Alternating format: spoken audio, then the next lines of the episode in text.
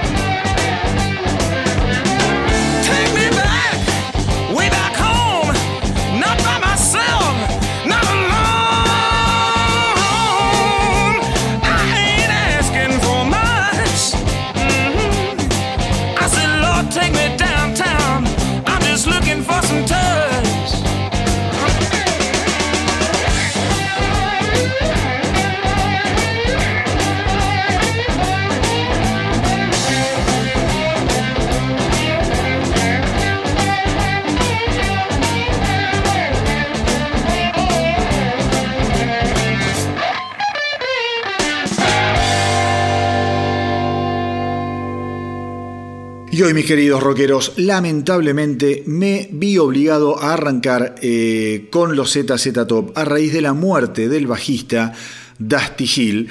Y mientras lo digo, me cuesta creerlo porque los ZZ Top para mí están dentro del verdadero Olimpo del rock and roll, una carrera gigante repleta de clásicos inundada de álbumes enormes que durante la década del 70 fueron por muchos ignorados, pero que después del destape que produjo Eliminator de 1983, muchos se dignaron finalmente a descubrir.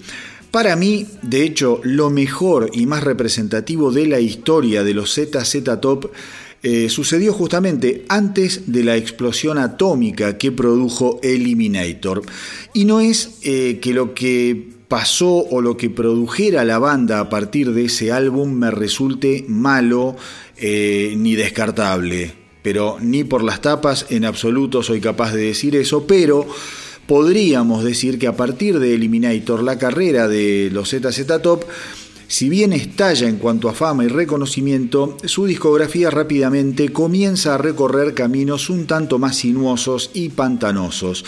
Discos eh, con una gran producción, como fueron Afterburner eh, o Recycle, eh, Recycler, perdón, pero que ya no captaban, a mi entender al menos, esa furia y esa crudeza que habían desparramado genialmente durante la década del 70. Estoy hablando de 10 años de oro para la banda, en los que los ZZ Top editarán esos lingotes, esos verdaderos lingotes de oro, como decía recién, que fueron álbumes como Tres Hombres, Fandango, Tejas, De Huello y me atrevo a incluir a el disco El Loco, que si bien es del 81 todavía destila esa misma frecuencia que eh, tenían los inigualables predecesores de aquel álbum. Pues bien, eh, el bajista de tamaña banda acaba de fallecer y no es un hecho menor. El 28 de julio se conoció la noticia de que el gran Dusty Hill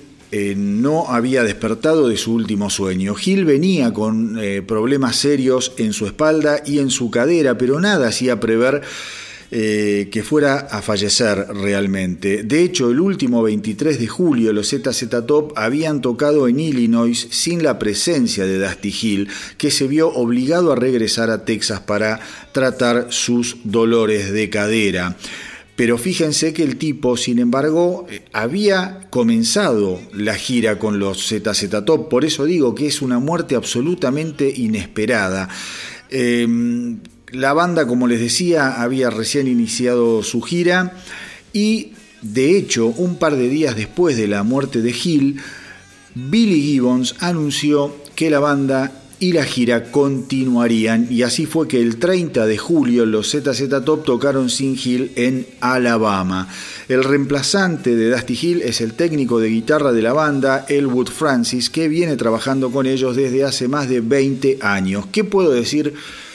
Puntualmente de Dusty Hill, sin entrar en tecnicismos porque no es lo mío ni, creo que es la onda del, del programa. Después estarán para analizar los bajistas de estudio los músicos de estudio, si el tipo tocaban bien, mejor, peor, si tocaba de tal forma o de tal otra. No es el análisis que quiero hacer, ni el homenaje, ni el recuerdo. No pasa por ahí nunca lo que se escucha acá en el astronauta del rock. Esto es algo totalmente sentido, es algo humano y es un homenaje que me salió como me salió.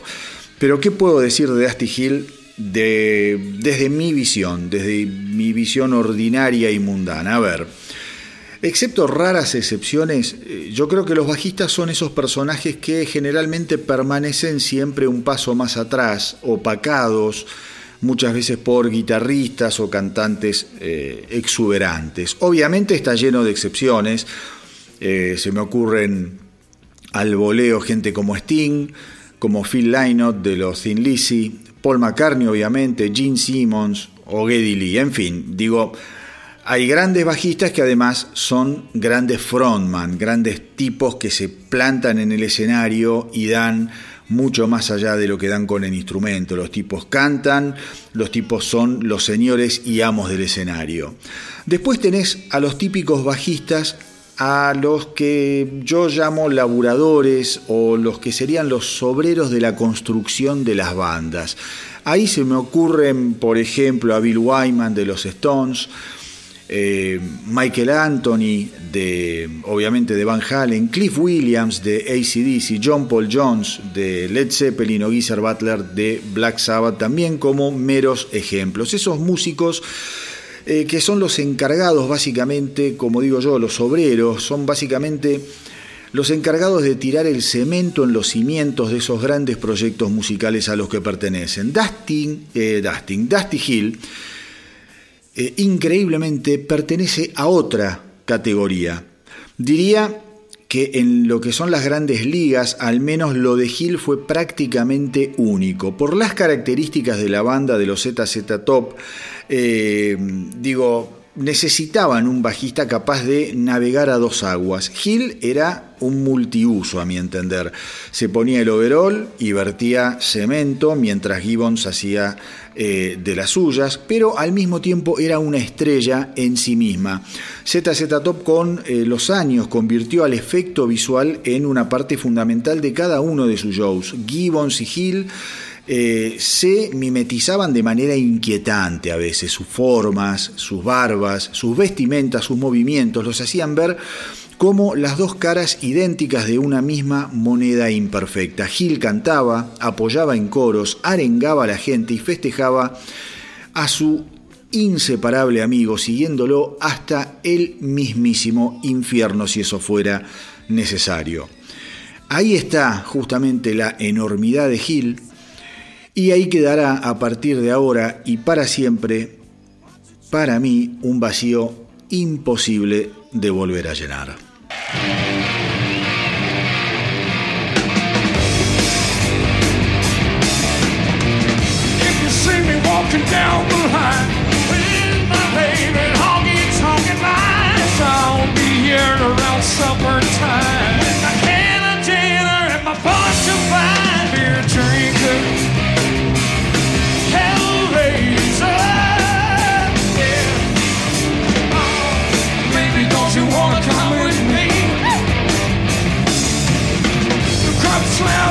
Band gets right, no steel guitar crying through the night, trying to cover up the corner fire.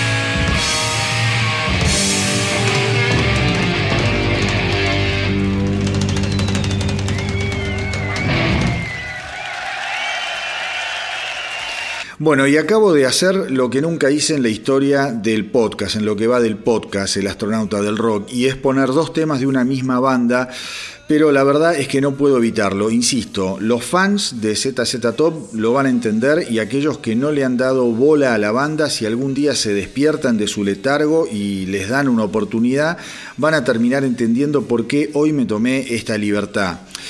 Eh, dejando el tema de Gil, digo, esta semana fue bravísima, fue muy, pero muy brava, fue una semana trágica, realmente, como si la parca se hubiese ensañado con el rock.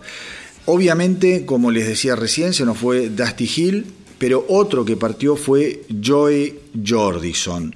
Joey Jordison eh, fue baterista de la primera etapa de los Slipknot eh, hasta el año 2013 tocó eh, desde el 99, desde el lanzamiento del álbum debut Slipknot, tocó en Iowa del 2001, tocó en Volumen 3 del 2004 y en All Hope Is Gone del 2008. O sea, una asociación de discos apabullantes que te dejan el culo roto como si te hubieras sentado en un cactus. Digo, el tipo era una bestia, era brutal, un batero muy pero muy grosso que ya desde pendejo destacó, que trabajó con gente a lo largo de su carrera, de la talla de Rob Zombie, de Korn, de Metallica, de Ministry, un verdadero dotado de esos que son un lujo escuchar y ver. Muchas veces yo me pongo a ver videos de bateristas, porque la verdad es que a mí me gusta mucho tocar la batería, ni en pedo estoy al nivel de estas bestias, obviamente, pero como baterista amateur, por así decirlo, me gusta mucho ponerme a ver y disfrutar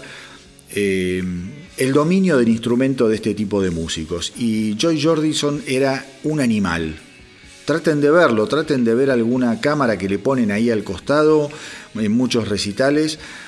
Y la verdad es que es uno de esos bateristas como eh, en su estilo fueran grandes bateros, como qué sé yo, Ian Pace, esos tipos que son pulpos, que vos decís, ¿cómo hacen para pegarle a todo lo que le están pegando? Tuvo la mala suerte, eh, el pobre de Jordison, de padecer mielitis transversa. La mielitis transversa es una cagada que afecta a la médula espinal y que causa muchísimo dolor y a raíz de eso los Slipknot le sueltan la mano y lo reemplazan por eh, otro gran batero, Jay Weinberg, hijo de Max Weinberg, el histórico batero de Bruce Springsteen. Joy Jordison tenía tan solo 46 años, con lo cual es toda una locura, porque era un tipo muy joven, todavía no se dieron a conocer las causas de la muerte, o al menos yo no leí nada en detalle al respecto. El pobrecito se murió mientras dormía y probablemente en el futuro se sepan más detalles sobre el porqué de su fallecimiento. Desde acá, nuestro recuerdo, nuestro respeto y nuestro sentido homenaje al fenomenal Joey Jordison.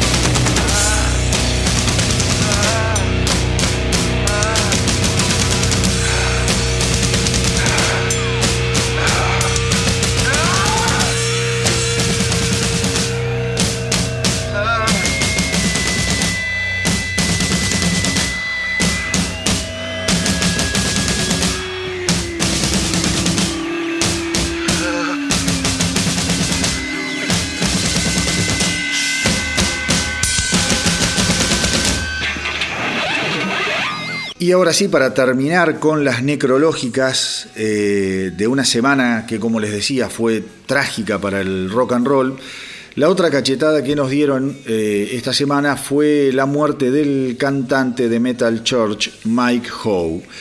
El músico tenía tan solo 55 años, un tipo también muy joven que originalmente cantó en Metal Church del álbum desde el año 88 hasta el 94 para luego reincorporarse a la banda nuevamente en el año 2015. La causa de muerte de Howe fue suicidio por ahorcamiento y por lo que dijo hasta ahora la policía, aparentemente no hubo ni drogas ni alcohol involucradas en el desgraciado final del músico. Así que nada, todo para atrás, una tragedia tras, eh, otra. En este caso me quiero detener, además porque de las tres muertes de las que les hablé, digamos que la de Dusty Hill, si bien es inesperada, podría ser eh, la más lógica, teniendo en cuenta que estamos hablando de un hombre de 72 años con problemas de salud. Pero tanto lo de Jordison como lo de Howe son de esas noticias absolutamente abrumadoras por la juventud de los pibes, 46 años uno y 55 años el otro. Gente con mucho para dar seguramente, siempre y cuando no hayan tenido problemas preexistentes que uno desconoce obviamente, pero como sea. Es muy impactante cuando músicos tan jóvenes nos abandonan.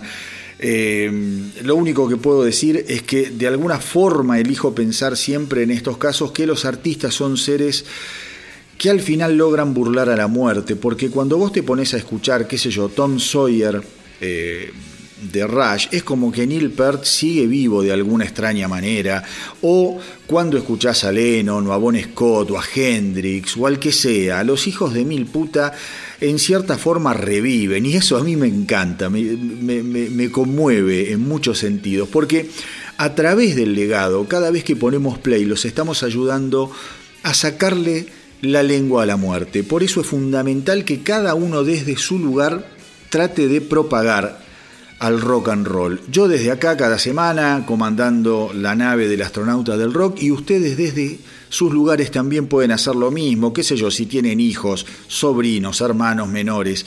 Cada tanto tírenles un buen rock and roll. Quizá al principio no pase nada, pero al final el rock and roll es como un escorpión, que no puede con su naturaleza y siempre nos termina picando.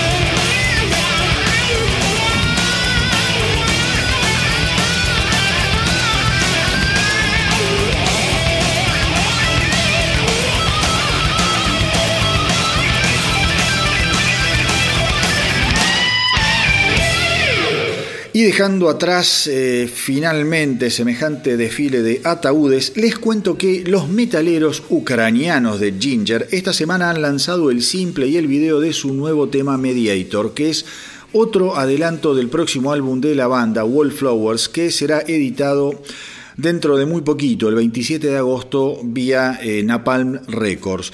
Los que siguen a El Astronauta del Rock ya saben que yo tengo muchas fichas puestas en Ginger. Es una banda que me fascina, me parece súper piola, inteligentísima, talentosísimos músicos y con un cuidado por cada cosa que hacen que da miedo.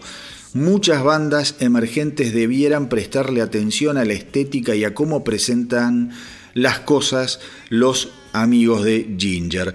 Creo que con este nuevo álbum además se les van a terminar de abrir las puertas que vienen empujando desde hace ya varios años. Es una banda que en vivo la rompe, que tiene, para que se den una idea, más de 250 millones de reproducciones en las redes y que, insisto, para mí es una de las grandes esperanzas del metal moderno. Otra cosa que me parece genial es que sean ucranianos. ¿Y por qué digo esto? Porque creo que estamos muy acostumbrados a lo que nos proponen bandas generalmente surgidas de los Estados Unidos y de Inglaterra, cosa de la que jamás se me ocurriría renegar o eh, criticar. Pero está bueno conocer también cómo el rock se regenera en otros países, con otras culturas, con diferentes idiosincrasias. Gente como Ginger, gente como Volbeat, como Trivium o Sabaton, por poner algunos ejemplos, son eh, fieles representantes de lo que eh, digo, de esa reinterpretación o reformulación que quieran o no, suman aspectos para mí al menos muy identificables y originales en cada uno de los casos. Eh, por eso hay que derribar definitivamente las fronteras y los prejuicios y entregarnos al pleno disfrute del buen rock and roll.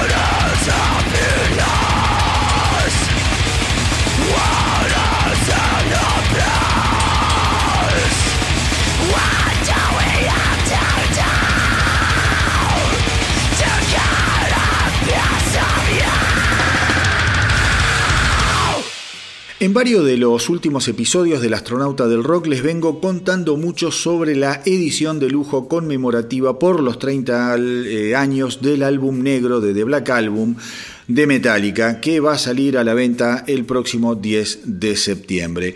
No les voy a volver a contar toda la historia porque no tiene sentido y aquel que quiera saber de qué va la cosa, de qué se trata este lanzamiento especial, puede ir al episodio anterior Em, al especial que hice de Kiss o al episodio posterior al de Kiss y ahí se van a enterar en profundidad de cómo es el tema realmente, que está muy bueno y muy interesante. A raíz de esto, Metallica viene lanzando material muy, pero muy lindo y desconocido, fundamentalmente de versiones en vivo o extraídas de ensayos y es así que esta semana justamente largó una versión de los ensayos de preproducción del tema Don't Tread on Me, que fue grabada en vivo durante los ensayos de la banda en los Bayview Studios de Richmond, California, el 4 de octubre de 1990.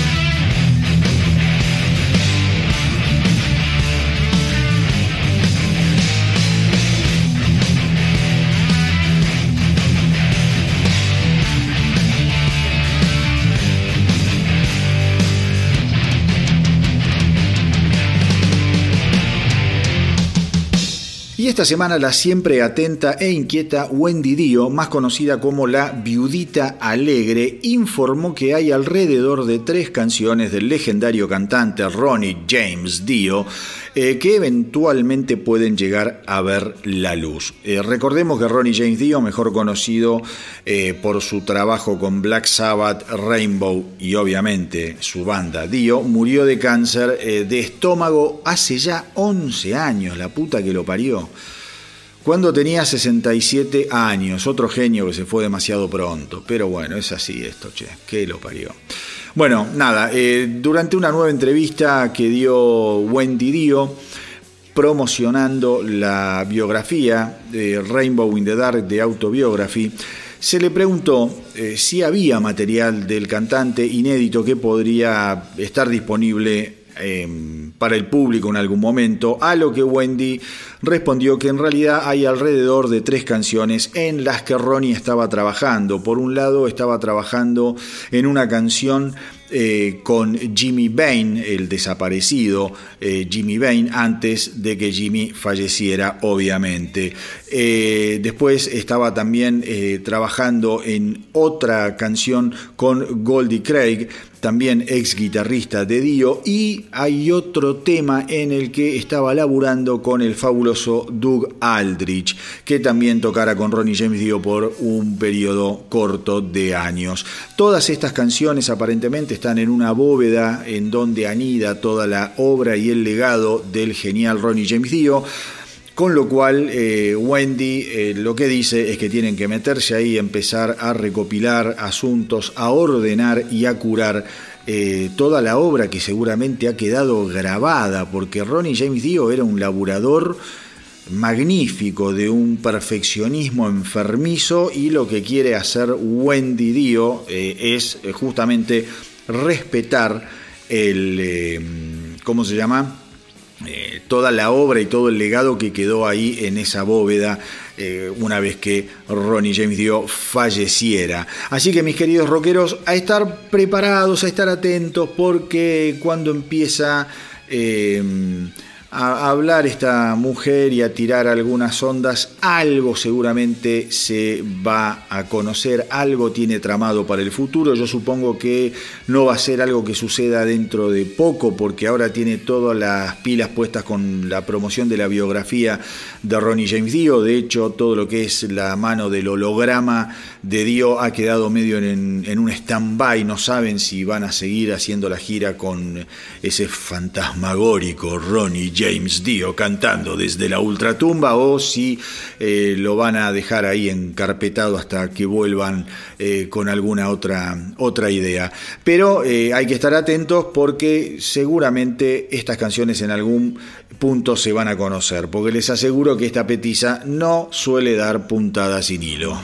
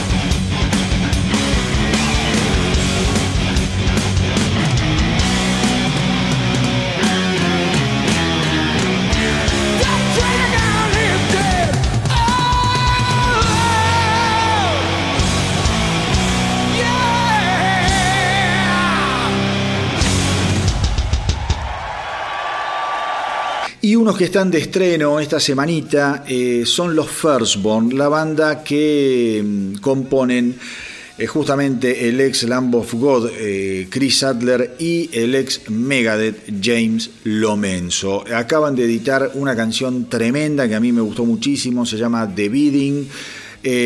Y aparentemente, bueno, la banda está trabajando en lo que va a ser su próximo álbum, que se conocerá en algún punto en el futuro. Laburan muy bien, muy tranquilos. Tengamos en cuenta que el cantante de la banda, Girish Pradam, es un tipo que vive en la India.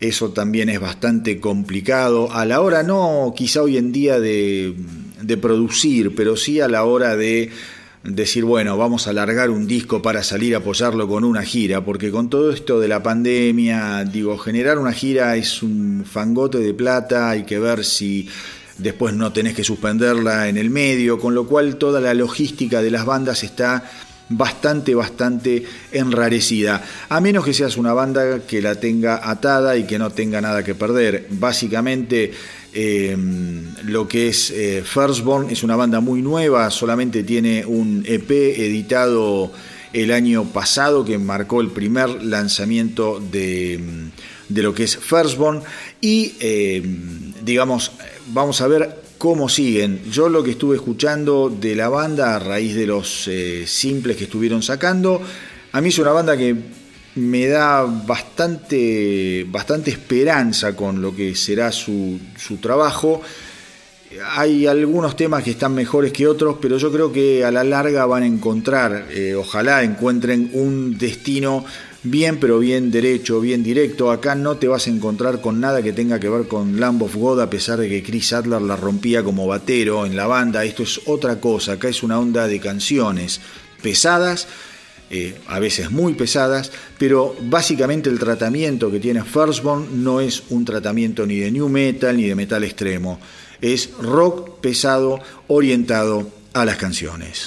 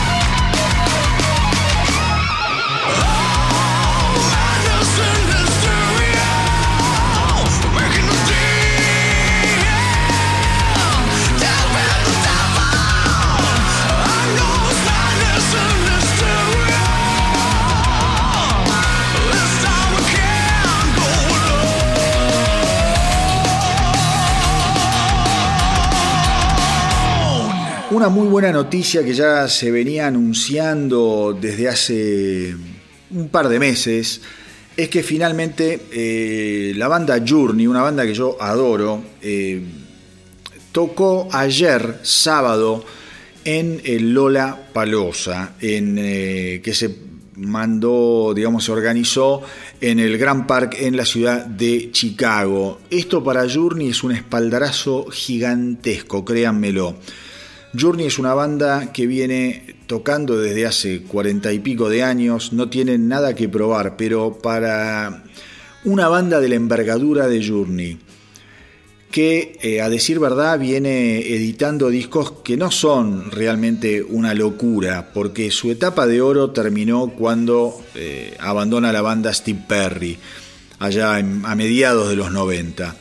A partir de ese momento, Journey empieza con una serie de, ediciones de discos. Primero graba un par con Steve Augery, un cantante muy bueno, pero que enseguida se cagó la garganta. Y después la pegan con Arnel Pineda, un pibe muy joven que tocaba en una banda de covers de Journey. Creo que es de, no sé si de Indonesia, la verdad no me acuerdo, es de, un país medio así raro. Después lo voy a buscar, nunca me acuerdo de dónde es este, este pibe. ¿Para que lo voy a buscar ahora? Para que vean que esto es, eh, si bien no es en vivo, lo estoy eh, googleando ahora porque nunca me acuerdo. De Manila, vamos a ver si me acuerdo o no. Vamos a ver, Arnel, Arnel Pi, Arnel Pineda. Ahí va. Tu, tu, tu, es de un músico ping pong de ¿De dónde nació este pibe? Banken, Banken, eh, que ya les digo, eh, qué grande, en Manila, ahí está. Ay, mira, y es de Virgo como yo, y es del mismo año, tiene eh, mi misma edad. Nació dos días después que yo, el 5 de septiembre de 1967. Yo soy del 3 de septiembre de 1967. Por eso me cae bien Arnel Pineda, mi amigo de Manila. Bueno, la pegaron con Manila porque el tipo enseguida se adaptó a la banda conocía el repertorio de Journey, inmediatamente lo hicieron debutar acá en Chile en el festival este de música, no sé cómo se llama, el que hacen en Chile.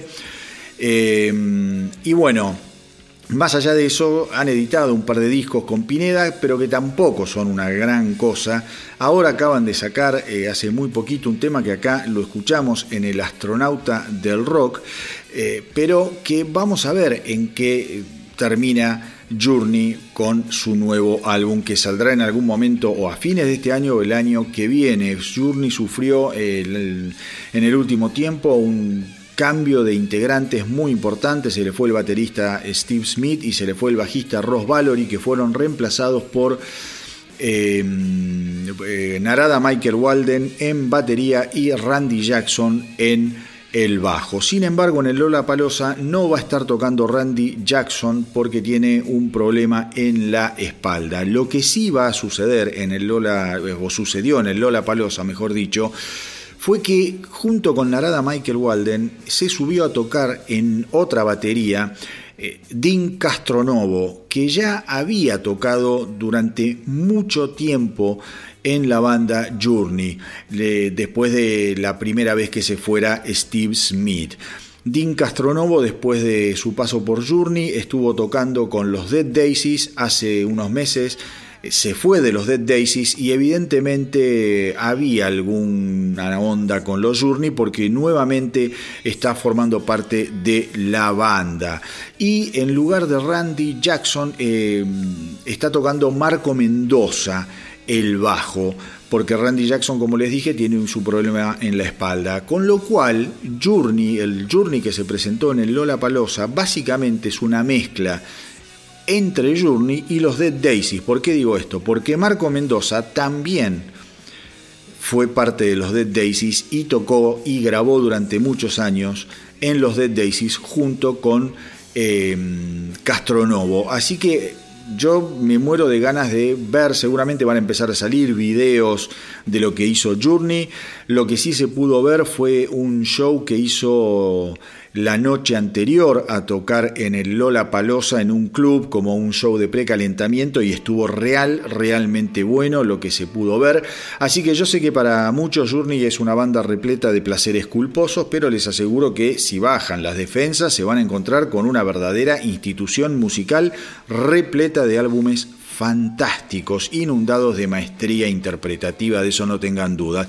Ahora tengo ganas de escuchar algo justamente de aquel impresionante álbum en vivo de Journey que eh, editara justamente en sus años dorados cuando comandaba la nave nada más ni nada menos que el señor Stevie Perry. Así que vamos con un clásico, un clásico inmortal, Who's Crying Now, extraída de Great Hits Live.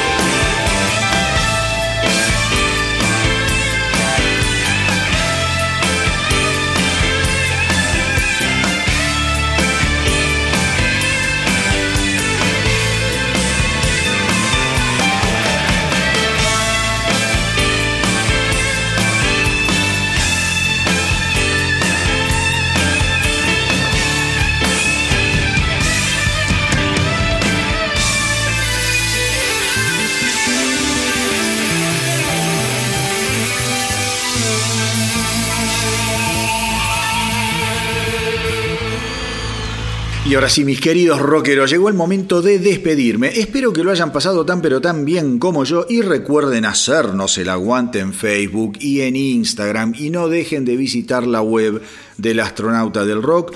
Yo sé lo que les digo, es www.elastronautadelrock.com. Se van a encontrar con un montón de info y si empiezan a meterse en la página web del astronauta, en el Facebook, en el Instagram y además, y además, si escuchan el eh, podcast, les aseguro que van a estar informados absolutamente de todo, todo lo que está pasando en el universo rockero. Con lo cual, si es la primera vez que estás escuchando este podcast, no dejes de seguirme en las redes, en Facebook, en Instagram, eh, también en la página del Astronauta del Rock. Y si te querés comunicar conmigo, me escribís a elastronautadelrock.gmail.com. El astronauta del rock arroba gmail.com.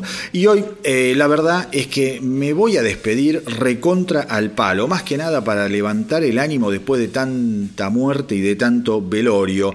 Ah, me quiero ir bien arriba con una sonrisa dibujada en mi cara porque Finalmente salió a la venta lo nuevo del inmortal, este sí que es inmortal, Dee Snyder, ex vocalista de los Twisted Sister, que viene muy revitalizado, eh, muy revitalizado con una carrera a full, gracias obviamente al influjo invalorable y, eh, y súper profesional de Jamie Justa de los Hatebreed, que fuera el que empujó nuevamente a Snyder a las grandes ligas del metal. El álbum se llama Live Scar, acá ya escuchamos un par de simples que se fueron adelantando y es absolutamente demoledor desde que arranca. Fuera de joda les digo que es cosa seria lo de este muchacho. Eh, que un tipo de su edad arranque con semejante tormenta de furia es asombroso y me llena de alegría. Ya en el disco anterior, eh, For the Love of Metal, estaba claro que la carrera de Snyder venía dura como una pija repleta de Viagra, pero esto que acaba de editar es directamente producto de una sobredosis de pastillitas azules. Amor total e incondicional a este ser de luz que encandiló mi vida con aquel testamento imprescindible del rock ochentoso que fue Stay Hungry, aquel que no lo escuchó, vaya y hágalo. Evidentemente, los años han pasado, pero está claro que el bueno de Dee Snyder aún permanece muy pero muy hambriento. Los dejo con eh, Down But Never Out, lo nuevo del señor Dee Snyder. Así que mis queridos rockeros, de mi parte no mucho más, quédense ahí hasta el final, así no se lo pierden y como siempre les digo, hagan correr la voz para que nuestra tripulación no pare de crecer. Espero que les haya gustado el episodio de hoy. Eh, a mí me encantó hacerlo y compartirlo con ustedes como siempre. Gracias por estar ahí. Gracias por apoyar la propuesta y por los mensajes que no paran de llegarme. Cuídense mucho, hasta la semanita que viene y que viva el rock.